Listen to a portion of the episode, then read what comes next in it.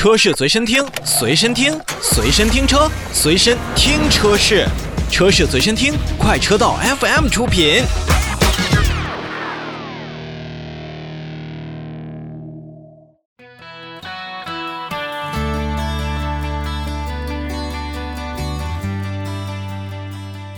车展新车，我们来继续看长安福特。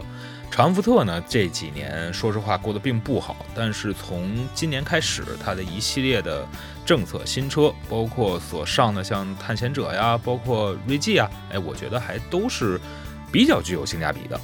那原来呢，大家都知道，其实长安福特走量的呢还是轿车，比如说福克斯，那一年呢在峰值的时候，我记得怎么着得卖个大几十万台。所以从现在看来呢，福克斯逐渐的销量的下滑，也是造成了长安福特在销量的整体的一种下降的态势。那所以这一次广州车展上，全新的福克斯家族也是正式的亮相，并且公布了自己的售价。比如说，它分了三厢、两厢，还有列装版的车型。啊，对了，还有一个 Active，但那款车型我还真的觉得，好像除了实用性高一点，但从外观上讲的话，真不如正版的这个福克斯看的更好看。先说价格吧，呃，整体的福克斯家族的售价呢是十点八八万元到十五点三八万元，其中大家现在比较熟悉的或者说比较喜欢的，像两厢的 1.5T 的自动 ST Line 的版本呢是十五点零八万元，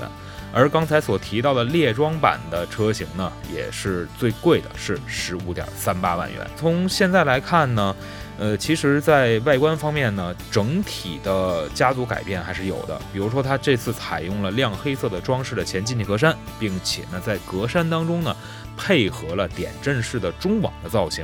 这样一来，实际上这种中网再加上整个头灯的一个拉伸的效果，让整个的车头看上去也是更宽大了。在这里呢，要说一说长安福特的福克斯的列装版，我觉得海外呢是有一个叫 Active Wagon 的一个车型。那么那个车型呢，实际上跟咱们现在所见到的福克斯的 Active 也是相对来说一致的，因为它采用了更多的一些包围。但这一次呢，长安福特的福克斯的猎装版呢，并没有太使用过多的这种包围，或者说是这个包围啊，在使用当中呢，它的面积是很小的，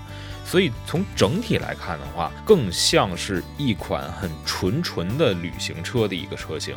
所以从这一点上来看的话，我觉得长安福特这一次还使用的，在外观上讲还是非常不错，而且本身啊，在市场当中 A 级车的这种跨界版啊或者旅行版，可选的余地就比较少。你比如说我们比较熟悉的燃油车里边，好像也就只有大众和斯柯达的两款车型。那纯电的里边当然还有上汽荣威。但基本上，长安福特也算是弥补了这一块市场当中的空白吧。三缸机还是一点五升跟一点五 T，然后包括变速箱呢，还是用的是八速的手自一体。所以从整个的驾驶感觉上来看的话，我觉得福克斯在这一次的改变上还是没有太多的一个变化。那期待呢，如果在呃进行大换代的时候，可能会给我们提供更多的一些欣喜。好，那我们福克斯也就说到这里。那也是期待的长安福特呢，能够借着福克斯家族的这么多款车型上市啊，然后能够在自己的销量上好好在年底冲上一把。